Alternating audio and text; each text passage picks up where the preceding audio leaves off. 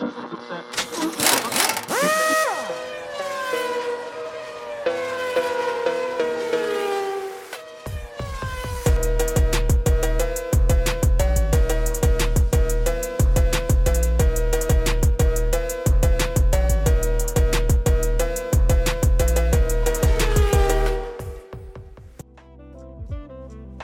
Sejam bem-vindos a mais um episódio aqui no Gear Z, o teu podcast sobre sim racing. Hoje vamos falar sobre Gran Turismo, o último filme que saiu, último e o, único até agora, mas o último filme de adaptação de jogos de corrida ao mundo real.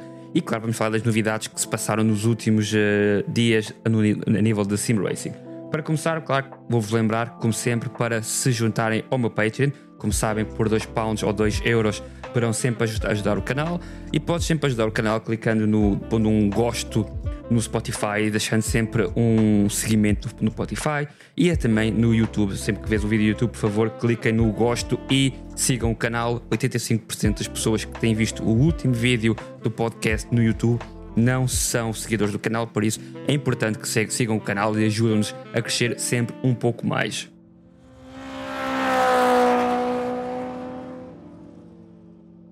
Hoje vou começar um novo segmento uh, de duas em duas semanas. Como sabemos, vamos sempre falar sobre as novidades e trazer algo novo sobre o mundo do YouTube também. Portanto, quero-vos deixar os três vídeos que eu mais gostei da comunidade. Para começar, vamos falar do It's Finish Personal Rig Final Touches do John Racecraft Simulations. É um vídeo em que ele mo mostra o último simulador que criou para ele próprio na sua casa.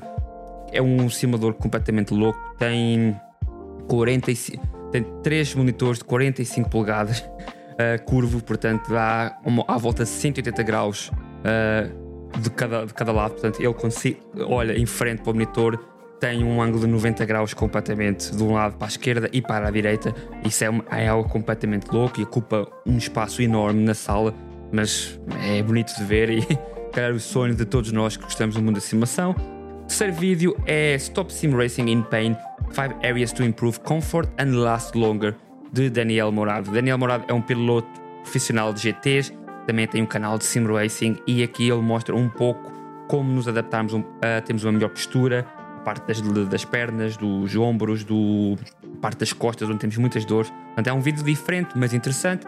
E o regresso do Cardoc, onde mostra um vídeo completamente diferente, um vídeo super divertido, mostra o, o poder imenso do novo Vessaro Fórmula 1 Racing Sim. Todos os vídeos e descrições vão estar com um link tanto no modo áudio como também no YouTube. Portanto, se vais ver o YouTube, os links estarão lá e no áudio basta só dar um scroll para cima e aí terás toda a descrição dos vídeos.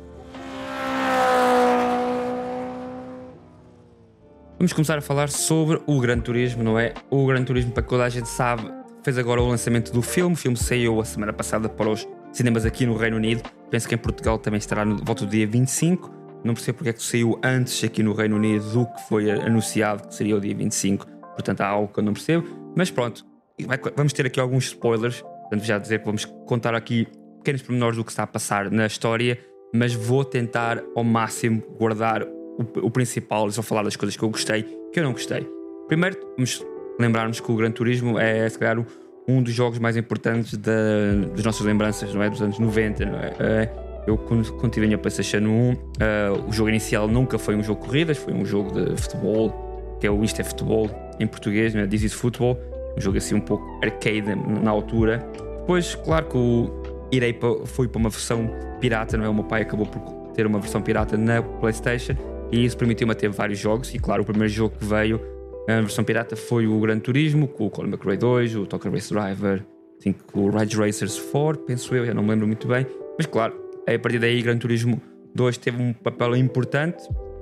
Claro que a, seguir à compra da PlayStation 2, quando comprei, automaticamente foi logo o, o Gran Turismo 3, que era um dos jogos que vinha da abertura do, da consola. Portanto, automaticamente passámos Gran Turismo 3, Gran Turismo 4, 5. Então, são imensas uh, lembranças de jogar sempre Gran Turismo. Gran Turismo 7 não lhe dei, dei a importância que devia, mas não lhe dei tanta importância, por exemplo, como se dei ao Sport. Não é? O Sport vem na altura do Covid, a gente tem mais tempo disponível, joguei mais, é, fiz, participei na Nation Cups de representando Portugal uma ou duas vezes com a Aston Martin. Depois uh, deixei de jogar e acabei por nunca mais fazer mais nada no Gran Turismo. e o Gran Turismo 7 tenho jogado um pouco, mas não tenho, devemos dizer, não tenho posto uh, o amor que devia ter posto para o jogo. Mas vamos focar-nos um pouco no filme. O filme trata da história real de Ian Motherboard, para quem não conhece, um rapaz de Cardiff inglês que depois uh, conseguiu ir à GT Academy e da GT Academy foi selecionado e aí foi para correr para a vida real e com, se calhar, uma, o maior pódio que teve foi o terceiro lugar em Le Mans. Mas aqui o filme põe-no como fosse o primeiro a ir à GT Academy e o primeiro uh, sim racer a conseguir ter um pódio em Le Mans. E isso não é 100% real. Primeiro, uh, temos de nos lembrar que o, o, oficial foi Lucas Ordonez, o espanhol, que foi o primeiro a ganhar o GT Academy e também foi o primeiro a ter um pódio em Le Mans, chegando a ter o segundo lugar. Um, depois, o Ian foi só, penso eu, a terceira pessoa a conseguir uh, ir ao GT Academy e depois passar à vida real. Portanto, eu penso que foi só o terceiro vencedor da GT Academy. Eu não me lembro muito bem se foi o terceiro ou o quarto, mas acho que foi o terceiro. Uh, depois, uh, eu penso que eles focam-se mais na parte do Ian, porque o Ian era novo, o Lucas já teve, tinha tido um historial de karting, coisa que o Ian não teve, foi nenhum historial, foi mesmo uma pessoa que veio mesmo só do sim racing. Portanto, poderá aí haver uh, essa mudança e o porquê de usarem, usarem a ele e não usarem no, o Lucas. E claro, também é, é uma maneira de, né, de entrar na, na agenda, porque o, o Ian teve uma história um pouco mais dramática, não é? Teve um grande acidente em Nürburgring, que na história é relatado antes da vitória de Le Mans e na vida real passou dois anos depois da vitória de Le Mans. Portanto, é importante para realçar. E claro que nessa história, infelizmente, uh, faleceu uma pessoa, não é? Devido ao acidente, que ele saiu de pista, não é? Teve o airborne, não é? O carro planou e saiu de pista e acabou por causar um grande acidente. E esse acidente acabou por abalar um pouco a comunidade e a parte como eram vistos os, sim racers. Portanto, é quite, muito, muito importante que eles ponham isso no, no filme, mas não é 100% fidedigno ou o que aconteceu na vida real. Mas vamos lá falar primeiro das coisas positivas que eu gostei do filme. Automaticamente a gente a ver o, o trailer, não é? A ver o anúncio do filme, via-se que havia muito CGI, não é? Havia muito efeitos de computador, mas acabei por ficar surpreso com os efeitos. Acho que o filme teve muito bem balançado. Uh, existe, é cativante, uh, tanto seja para um, um amante de não sim racing, de não corridas, não é? Acaba por se adaptar bem ao filme e acaba por ter um filme com uma história interessante. Uh, o Orlando Bloom, né, que é um dos principais, acho que entra e, e desaparece no filme. Uh, tem um papel um pouco importante e depois passa, passa para segundo plano facilmente. E com este cabelo comprido, eu acho que dá-me mais a parecer que o Orlando está a tentar ir a um, a um filme do DC, a tentar ser um. fazer. Uh, tentar entrar como Joker, vamos dizer, porque um, né, não, não lhe assenta bem né, aquele cabelo comprido, fica ali um, um ar de maquiavélico que se calhar a gente não está não tá adaptado a ver o Orlando Bloom ter, não é? Depois temos, para mim, quem é o principal fator é David Harbour. David Harbour, eu penso que é o, o ator que dá uh, toda a ênfase ao, ao, filme, não é? Faz o papel de Jack Slayer, uh, um engenheiro que foi piloto, que não correu bem a vida de piloto passou a engenheiro, uma história normal no mundo do, do motorsport, não é? no mundo de corridas, e acaba por ter um papel fundamental porque ele adiciona o drama quando tem que ser adicionado, adiciona energia quando precisamos de energia, portanto, ele se calhar transmite mais e dá um ênfase àquela barreira de tu vens do sim racing, nunca vais conseguir ser um piloto de verdade, não é? Vens de piloto de corridas, não tens o botão de restart no, na, consola, na consola como tens na vida real, uh, tu não podes voltar agora a, a, recomeçar outra vez porque já falhaste. Portanto, ele porém ali aquela barreira e faz a barreira aparecer muito bem. Portanto, eu acho que para mim foi quem me surpreendeu e quem ajudou muito mais ao filme. Depois, como falámos, uh, os cutscenes, não é? Como falámos, os, os B-roll que aparecem, as, as cenas B estão todas muito bem enquadradas. Acho que o filme, comparando com Fast and Furious, não é? Velocidade Furiosos ou com o Need for Speed, que, que foram adaptações também, não tem nada a ver, está a um nível muito mais avançado. Depois temos o, aquelas visuais, efeitos visuais do Gran Turismo 7 que estão muito bem feitos, muito bem detalhados. Tens o nível de som que aparece quando entras na. quando aparece a primeira parte da cidade de Cardiff. Dá a sensação que estamos a entrar no modo do Gran Turismo 7 quando vemos aquela visualização da cidade. Claro que não é o mesmo plano, mas dá um ênfase a essa parte. Depois no modo corridas temos vários efeitos de layout que aparecem no jogo que estão lá e acabam por ser super interessantes. Claro Isso depois vou explicar um pouco melhor que é, se acontece ou não. Como digo, o filme cative, uh, dá para cativar um pouco a parte do que era o, o mundo de corridas e quando entraram os sim racers no mundo de corridas. É claro que é, quem gosta de sim racing é sempre um, usando a palavra em inglês, um nicho, não é? Um, uma quantidade pequena do mundo, mas para quem gosta, acho que vai adaptar e eu espero que vá trazer mais pessoas ao mundo de sim racing. Claro que temos que nos lembrar que nem sempre é fácil, não é? O que acontece aqui é menos de 1% das pessoas que fazem sim racing conseguem adaptar-se ao mundo real de corridas e isso nem sempre acontece, mas sonhar, toda a gente sonha, não é? Por isso acho que é algo bonito e algo diferente. Como vos disse, eh, depois o filme acaba por explicar um pouco mais do que devia, não é? Eh, o Danny Moore, que é o Orlando Bloom e o Jack Slayers, não são pessoas uh, reais. Uh, o Ian é, não é o real, mas o Ian verdadeiro esteve presente no filme. Era o, o duplo do, de quem fazia a parte do Ian no filme. Portanto, há, há coisas muito bonitas e, há, como digo, terem o acidente que aconteceu em Nürburgring, uh, estar presente acho que é muito importante. E depois, mais uma vez, é importante vermos coisas como falarem do Super GT, em que fazem um, aparece num vídeo do YouTube, falarem do Rory, Rory Alexander, Kyret, uh, outras pessoas que fazem parte da comunidade do Gran Turismo. é muito importante. Mas agora vamos nos focar nas partes em que eu não gostei e também nas partes em que eu não gostei, vou falar do, do que eu gostava que tivessem feito. Primeiro, falámos da parte dos layouts e do HUD, como se diz em inglês, dos elementos que estavam presentes no Gran Turismo. Há certas coisas que falharam. Eu acho que não houve comunicação entre o Gran Turismo uh, filme e o Gran Turismo real. Primeiro é a fonte, não é? O lettering não era, o, o desenho das letras não era igual ou fidedigno o que aparece muitas vezes no, no jogo. Uh, os números em cima dos carros não eram iguais. Uh, quando fazes a volta mais rápida, não é? Ficas com aquele quadrado, retângulo, desculpa, retângulo uh, roxo, a cor era igual, mas depois a cor nos números não era igual e os números não estavam feitos da mesma forma, não é? Os números estavam em preto, normalmente são em branco, e depois a, a fonte, não é? O lettering não era o mesmo e isso acaba por deixar um pouco uh, triste, não é? Para quem não conhece o jogo, vai ver e vai pensar, ok, bem despassado, despercebido. Para quem é perfeccionista, como se calhar eu sou um pouco, olha para isto e diz: epá, falta aqui realmente uma pequena coisita, algo que poderia ajudar um bocadinho mais ao filme estar um bocadinho melhor, mas pronto, são pequenas coisas e não é o maior erro. Uh, outra coisa que não gostei foi o exagero do CGI, não é? Os efeitos especiais. O inglês CGI, CGI em português, os efeitos especiais não estão tão bons, mas depois há certos efeitos que falham muito. Uh, o nível de acidentes está um bocadinho exagerados, mas claro, eles adaptaram-se a certos acidentes que aconteceram em Le Mans uh, no mesmo canto que aconteceram já a priori, então tentam usar o, o acidente mais ou menos igual.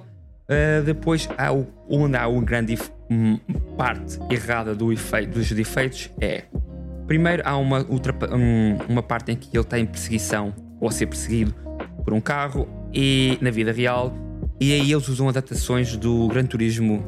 Não, desculpa, não usam adaptações do Gran Turismo, mas usam adaptações do uh, GTA né? Tu tens um mapa, tens estrelas da polícia, acabas por fugir à pessoa e uh, diz-te uma mensagem well done, mais ou menos muito bem feito. Uh, depois acaba por ter o ouro por ter conseguido fugir. São algo, há algumas coisas que não, não fazem parte do, do elemento do Gran Turismo, por isso eu percebo ali que querem adicionar ali um drama. Ah, ah, romantizar um pouco, não é? Ou americanar, como nós podemos dizer, mas acaba por falhar ali um pouco ao que é a essência do Gran Turismo. E depois há uma parte no, nos efeitos especiais que é quando estamos na última corrida, ele usa a linha de fora e acaba por usar elementos de, de corrida que não são normais e, e movimentos de corrida que não são normais aos carros. Não é como fazer uma curva quase em 90 graus, sem reduzir e não se vê que há uma redução de velocidade, a velocidade é uma velocidade constante, não é? Estamos a falar de velocidades entre os 280 km por hora a 250 que são os carros LMP, portanto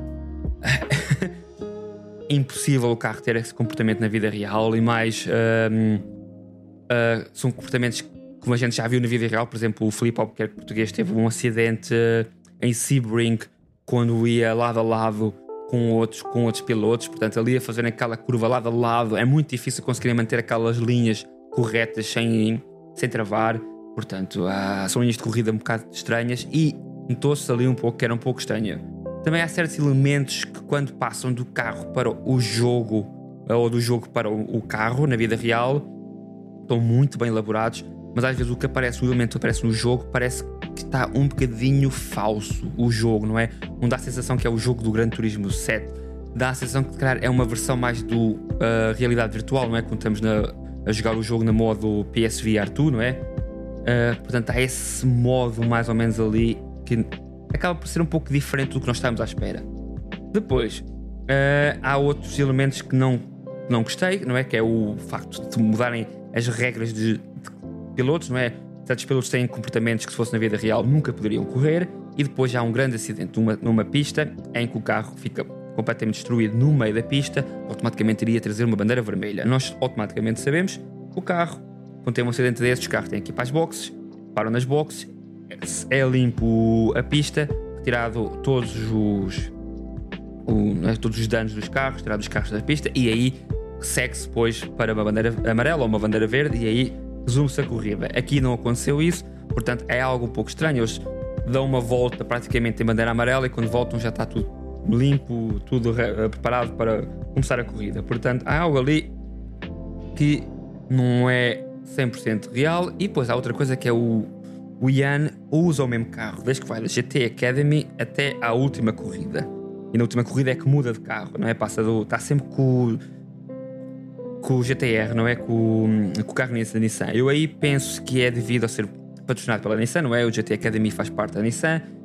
Um, a Nissan também está a patrocinar o jogo, o jogo e patrocinar o filme. Portanto, poderemos ter ou haver um, um, um, acordo ali com a Nissan, ou também devido a, um, a não sei, um, reduções no, no custo do, do, do, filme. Mas temos várias marcas ao longo do, das outras corridas, portanto há algo ali um pouco diferente. Mas agora vamos falar dos três fatores uh, que eu menos gostei. Oh, peço desculpa, dos dois fatores. Um deles já, já falei que é a parte do GTA junto com com o Gran Turismo. O segundo, primeiro fator é o Kazunori Yamauchi, que é quem criou o, o jogo. Uh, aparece no filme como um cameo, né? no, ao estilo de Marvel Stan Lee, podemos dizer, e aparece como o chefe japonês a cortar o sushi. Portanto, quem não vê o filme, atenção a essa parte, que é quase é uma parte importante em que é o, o chefe que está lá. E depois temos um ator a fazer a parte do Kazunori Yamauchi. Eu pensei que na altura que eles tinham posto um ator a fazer, a fazer a parte dele podia ser porque, porque ele não fala inglês e poderá ter que usar inglês na língua no filme, mas acabou por não usar inglês nenhum no filme e acabou por ter que falar em japonês. E as falas que falou foram duas ou três falas. Acho que seria bom termos o caso Nori Yamauchi verdadeiramente lá para dar aquela ênfase do GT Academy. Depois também, dentro desta fase, eu acho que seria bom que eles tivessem posto uh, quando vão os pilotos da GT Academy, em vez de termos uh, pilotos que só fizeram uma fala ou duas falas e que só sorriram para a câmara, não é? Pelo menos é o que está no filme, não é? Não sabemos por trás fizeram mais falas e foram cortadas, não é?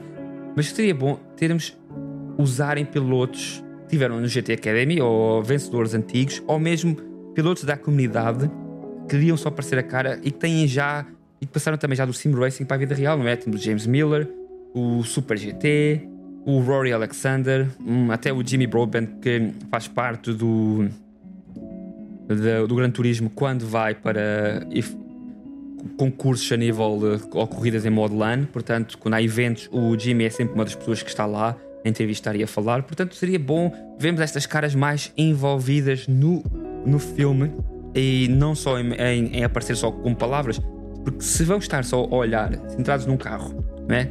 não vão dar a, volta, a pista, não, vão dar uma volta à pista e só vão estar a sorrir para uma câmera, acho que seria importante termos estes pilotos por ir a dar mais um, um ênfase à comunidade e dar mais um papel importante. Mas o erro principal, não é? Agora, a par do segundo erro, o erro principal para mim é os circuitos. Portanto, eles usam circuitos como vão a Eslováquia, Hungria, Áustria uh, Abu Dhabi.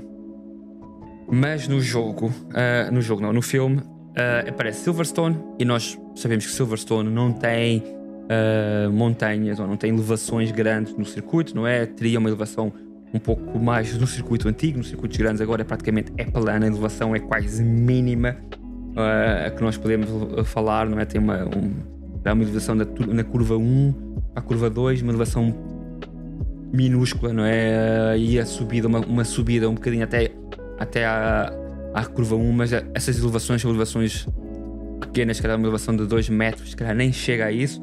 E aqui no filme temos elevações altas, temos uh, curvas em Arpin, curvas apertadas que não existem. E o facto de porem Silverstone acho que fica um bocadinho errado, porque depois não nos dá a sensação que não estão em Silverstone, quem conhece bem. Mas depois, a mim o que me faz mais confusão é que eu sabia que já tinha anunciado no podcast que iria ser na Hungria que se ia destacar e que se iriam fazer as grandes partes do, do filme. Até aí, muito bem, porque eu sempre pensei que os efeitos especiais conseguiriam depois adaptar alemã, que é o que eles querem fazer.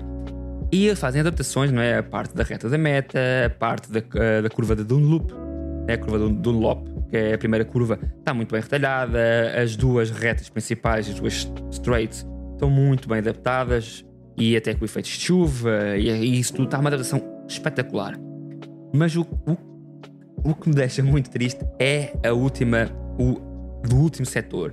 Pronto, nós sabemos que quando vamos chegar à reta da meta, temos duas uh, chicanes, que são o, a viragem do For a viragem de Rance Comfort. Uh, são duas chicanes ali que fazem com que o carro trave um pouco fundo e é, entre na reta, mas são chicanes essenciais porque limita ali muito a entrada da boxe, portanto são, são partes importantes do, do circuito. E o que eles fazem foi adaptaram-se ao circuito de, de, da Hungria, não é? Que é onde também faz o Fórmula 1, onde é o Grande Prix da Hungria. Como nós sabemos, tem, vem de uma curva da, da esquerda para a direita com uma reta, termina numa, numa curva outra vez apertada da, da esquerda para a direita e depois outra vez da direita para a esquerda. Faz ali um S, vamos dizer, ali um efeito de um S antes de chegar à, reta da meta, e é isso que nós vemos. Vemos um efeito normalmente de um S, não é? O, em, o dentro, a parte de dentro do S com a parte de fora, portanto, a gente automaticamente, quem gosta de. E quem segue Le Mans, quem gosta de Gran Turismo ou que segue qualquer tipo, conhece bem os circuitos. E eu esperava que eles tivessem adaptado ao layout uh, de Le Mans, pelo menos para trazer mais imersão, porque nós sabemos que não era filmado lá, portanto, acho que era importante. Nota-se que eles escreveram, eles escreveram Le Mans nas curvas, essas coisas todas, portanto, há, um, há grandes efeitos ali mas a Sony falhou ali um pouco nessa parte. Eu não sei se eles usaram o layout da Bugatti a 100%, porque é assim, quem conhece Le Mans também sabe que há vários layouts. E há um, um circuito pequeno dentro de Le Mans que, vai, que usa a mesma reta, não é? E usa a mesma curva do, de Dunlop. E antes de chegar, chegar a, não usa as chicanes da viragem e usa é uma, uma curva ao mais ou menos ao estilo que aparece na Hungria. Portanto, eu não sei se eles adaptaram um pouco aí e depois adaptaram, porque a gente consegue ver as chicanes em CGI de, uh, lá, mas já não são, não são usadas no circuito. Portanto, eu não sei se eles adaptaram muito a essa parte, se adaptaram só a parte da Hungria. Portanto, há ali certas questões que ficam por, uh, por fazer e por uh, responder, mas o facto de não terem usado o layout original de, dos 24 horas de Le Mans deixa-me um pouco triste mas a gente sabe como é que não é, como é que essas coisas são. É, há sempre erros a acontecer no, mundo do cinema, sempre erros quando a gente conhece a área que a gente nota mais, não é? E claro, este extra drama faz parte tudo da americanização e trazer eh, mais conteúdo, não é? Nós vimos isso na Fórmula 1, quando a Fórmula 1 adaptou o, Drive to Survive, não é? a série DTS que é famosa, Netflix, automaticamente adicionou muito drama, muita coisa que não é 100% real e isso traz uh, mil e um problemas e mil e uma coisas, mas uh, também traz pessoas ao mundo da, das corridas e ao mundo da Fórmula 1. Portanto, possivelmente também poderá ajudar um pouco mais a trazer público que não era tão normal vermos no mundo do, do Gran Turismo, não é? E se calhar no, no mundo de corridas de carros. Mas pronto, comparando, como eu digo, comparando com Fast and Furious ou com Velocidade Furiosa, não tem nada a ver, não é? É muito mais real. As cenas dos carros andarem da maneira como os carros andam na pista, a maneira como se vê a velocidade é muito mais real e, e nós vemos que quem tem tempo para ver vejam um vídeo por trás das cenas no Gran Turismo, que acho que foi um vídeo é um vídeo pequeno, de 5, 6 minutos, mas é muito, muito bom. Mostram cenas espetaculares, como eles conseguiram balançar o, uh, as câmaras, deixaram as câmaras uma espécie de gimbal, que para quem conhece, e, e, sem, e um gimbal um pouco mais solto, portanto senti essa vibração e isso é algo muito, muito bom. E, em comparando com a adaptação de jogos como foi Need for Speed ou cinema, eu, o Gran Turismo, não é? Se compararmos com esse, é um, ganha um Oscar, não é?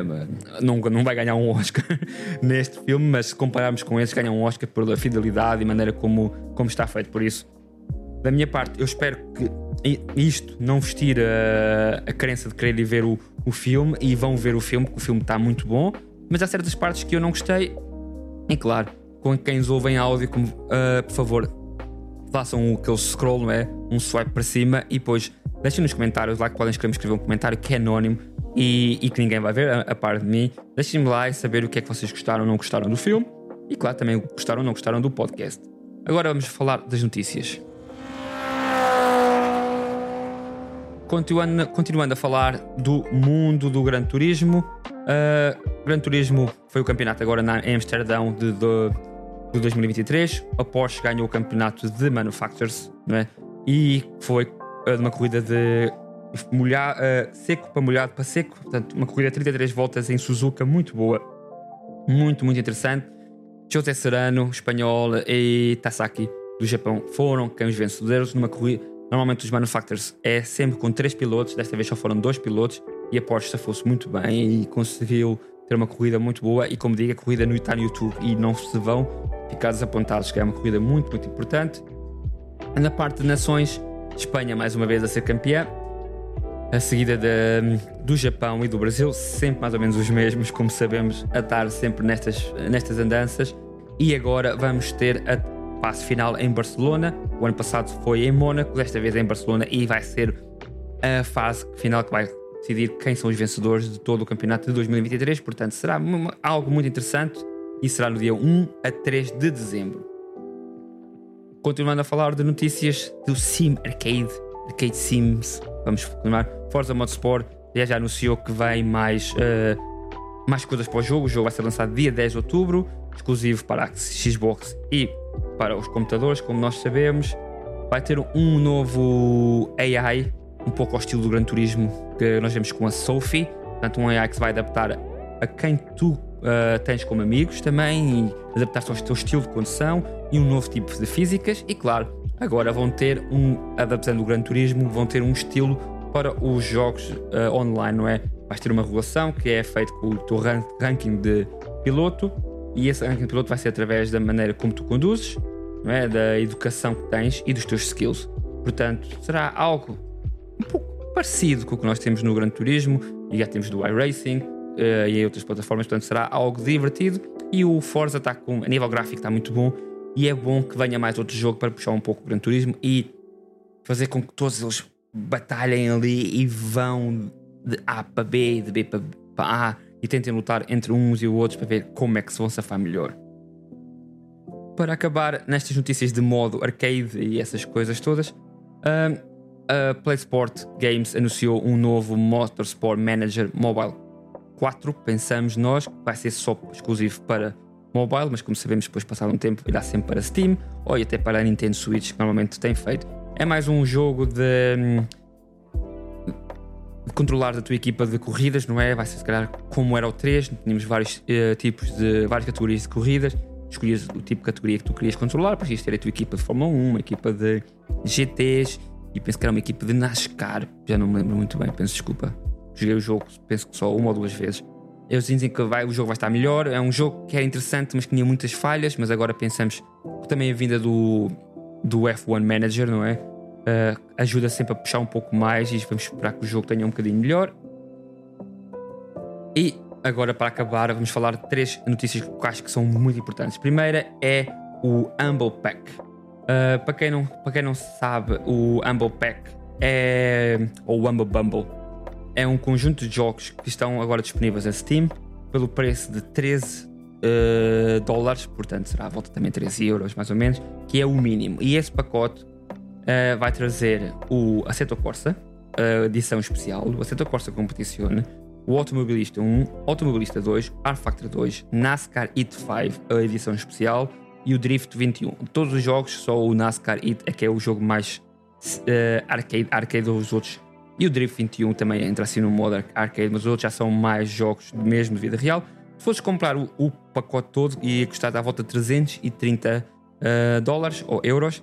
Uh, acho que 13 por 13 uh, euros é um pacote interessante que traz estes jogos todos disponíveis para computador. e também estás a ajudar uh, Humble Bubble ou Victory Lab, que é um que é o, o, interesse deste pacote é ajudar os outros, portanto a Steam através daí vai, os, vai doar tudo o que as pessoas vão doar, não é? Porque o mínimo é 13, mas podes, se quiseres dar 20, às 20, se quiseres dar 30, das 30. Isso vai ser tudo ao teu critério. Mas tu, por este mínimo, tens acesso a estes jogos para sempre e, claro, estás a ajudar um, outras pessoas e ajudar com efeito de caridade, penso eu.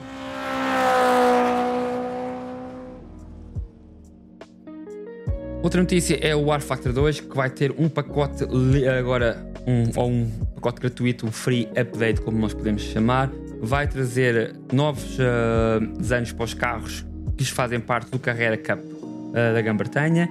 Vamos trazer um balance of performance nos carros GT3, nos GTIs e nos uh, carros inglês, nos BTCC. E vamos ter ajustes nas 5 novas pistas, estas 5 novas pistas que não são novas, mas vão ter ajustes, é uh, Miles Metro Park, Tobin Raceway, Lock Druno, Nola Motorsport Park e o Atalanta Motorsport Park. Com estes pacotes, assim, teremos uma renovação no R Factor 2.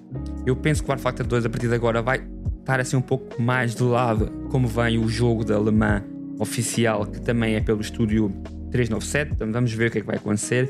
E não sei se o R Factor 2, a partir daí, vai puxar, que está a fazer 10 anos, que vai puxar para um R-Factor 3. Não sabemos muito bem qual é que será a próxima lembrança, se vão continuar como o iRacing, continuar a manter o mesmo jogo, a, a só mudar uh, os gráficos, é evoluir o conteúdo, mas continuar com o mesmo conteúdo para que não tenha que pagar nova, de novo licenças. Por isso, vamos ver como essas coisas vão acontecer. Mas fiquem a, saber que o R-Factor 2 vai ter agora uns updates gratuitos. E para acabar, quem gosta de simulação e como estamos a falar de passar do mundo das corridas para o mundo, do mundo virtual das corridas para o mundo real, o Racing Prodigy, que é um, um concurso, vamos falar, novo, que se trata de jogos de iRacing, Race Room, R Factor 2, uh, Street Kart Racing na, nos telemóveis é um, um, uma competição que dá a hipótese de passar do mundo sim racing para o mundo real. Portanto, os mais rápidos têm a possibilidade de ir a uma competição e depois nessa competição terão a possibilidade de batalhar entre juntos, como no estilo da GT Academy, e aí terem um contrato para correrem em corridas uh, reais. Portanto, agora neste, neste momento está a acontecer no Race Room, portanto, em F4. Portanto, se tens o Race Room, dá um salto rápido e tenta. Uh, nunca sabes, poderás ser a pessoa mais rápida, poderás ter sorte, não é? Às vezes é uma questão de sorte, poderás adaptar-te. Portanto, há hipótese de conseguires ir ao, mundo de corridas reais. Portanto, se tens a hipótese, salta e dá uh, o máximo possível para teres esta oportunidade. Quem sabe, poderás ser o próximo Ian Arbor e poderão fazer um filme sobre ti. E da minha parte é tudo. Espero que tenhas gostado da análise do filme do Gran Turismo, que tenhas gostado do que nós estamos a falar aqui algo sempre um pouco mais rápido, mais uh, acelerado, podemos dizer. Para a semana vamos ter o Matias Sala, um argentino que é um dos criadores da VRC, eh, Virtual Racing Cars, que faz parte, que é um modo para o setor Corsa, R Factor 2 e que trabalham também com algumas equipas. Por isso, será algo importante vocês verem e gostarem. Por isso, vejo-vos no próximo episódio. Tchau!